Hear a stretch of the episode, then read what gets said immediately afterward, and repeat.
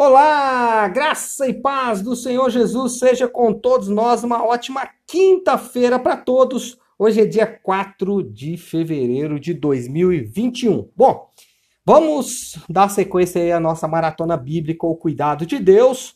Hoje nós vamos falar dos capítulos 24, 25 e 26 de Levítico. Bom, eu quero dividir esse capítulo aqui em duas partes. Vou falar rapidamente da primeira parte, que é os capítulos 24 e 25 que vão tratar de leis relacionadas a dois pontos polêmicos. Primeiro ponto, a questão da pena de morte, né? E aí o famoso texto olho por olho, dente por dente.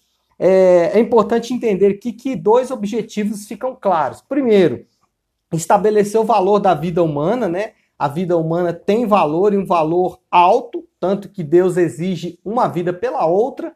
Segunda coisa que nós precisamos entender aqui é exatamente o fato de que é exigido de quem tirar a vida entregar a própria vida. Segunda coisa, e a outra coisa importante, que era comum a pena de morte para povos daquela época, o que Deus estava fazendo era apenas trazendo ali alguns princípios que deveriam ser observados antes de executar a pena capital. Segundo, é, a segunda parte aqui é para falar do ano sabático. E aí também existe algumas coisas interessantes, porque ele vai tratar muito da questão da escravidão. Uma leitura é, despreocupada do texto pode parecer que Deus está incentivando a escravidão, mas é o contrário. Havia já escravidão naquela época, e o que acontecia era que era uma escravidão de fato. O indivíduo ele se tornava é, servo por toda a vida do seu senhor, muitas vezes preso ou escravo de guerra, enfim. O que Deus está falando é que no meio de Israel ele não aceitaria esse tipo de escravidão.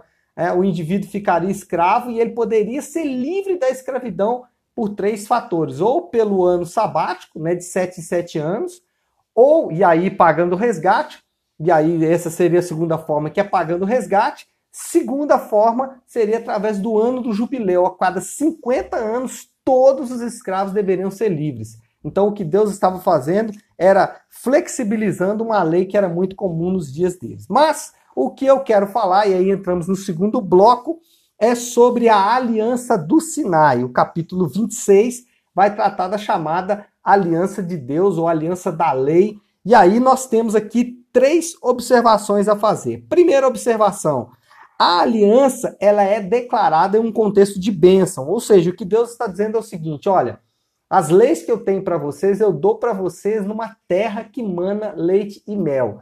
De alguma forma aqui, o que Deus está fazendo é nos lembrando do Éden. Olha só, o Éden também era um lugar de bênção, onde Deus deu uma lei.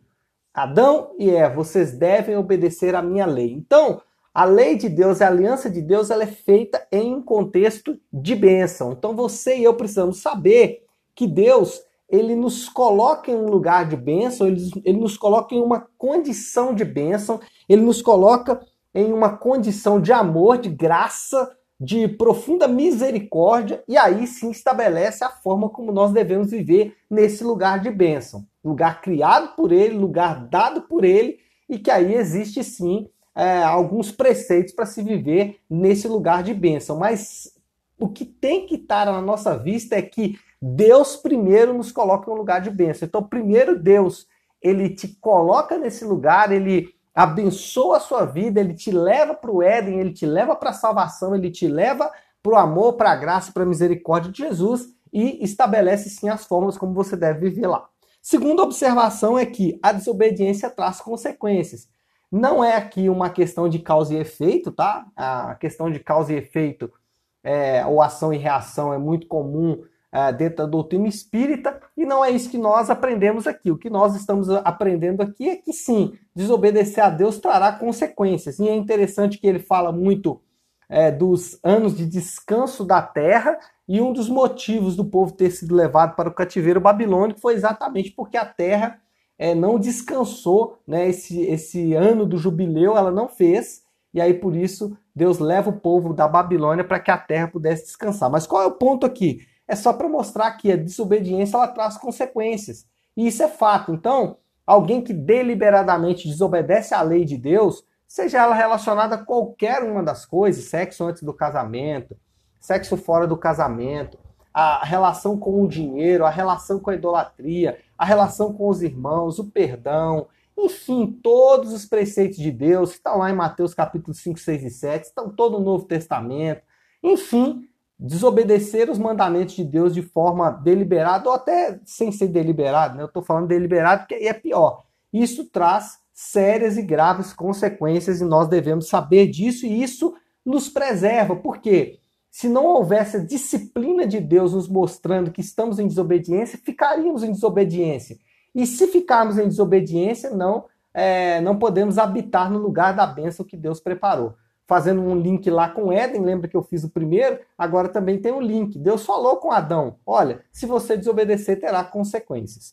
E a terceira observação que fazemos aqui é que, isso é maravilhoso, a aliança não é definitivamente quebrada. Olha só o versículo 40. Mas se confessar os seus pecados, e aí ele vai falar aqui que existe retorno, né, o versículo 40 do capítulo 26 até o versículo 46 é maravilhoso, Deus declarando o seu amor pelo povo, declarando que o povo da aliança vai ser preservado, que o povo da aliança ele, ele tem redenção, ele tem salvação, e aí isso serve para mim e para você. Nós estamos em um contexto de bênção, a desobediência pode acontecer e trará consequências graves, mas Deus sempre tem um caminho de retorno, um caminho de redenção para mim e para você. Então, talvez essa manhã você está ouvindo aí esse devocional e pensando, pastor, como se encaixa na minha vida? Lembre-se sempre, Deus tem um caminho de perdão e de arrependimento para você. Arrependa-se dos seus erros,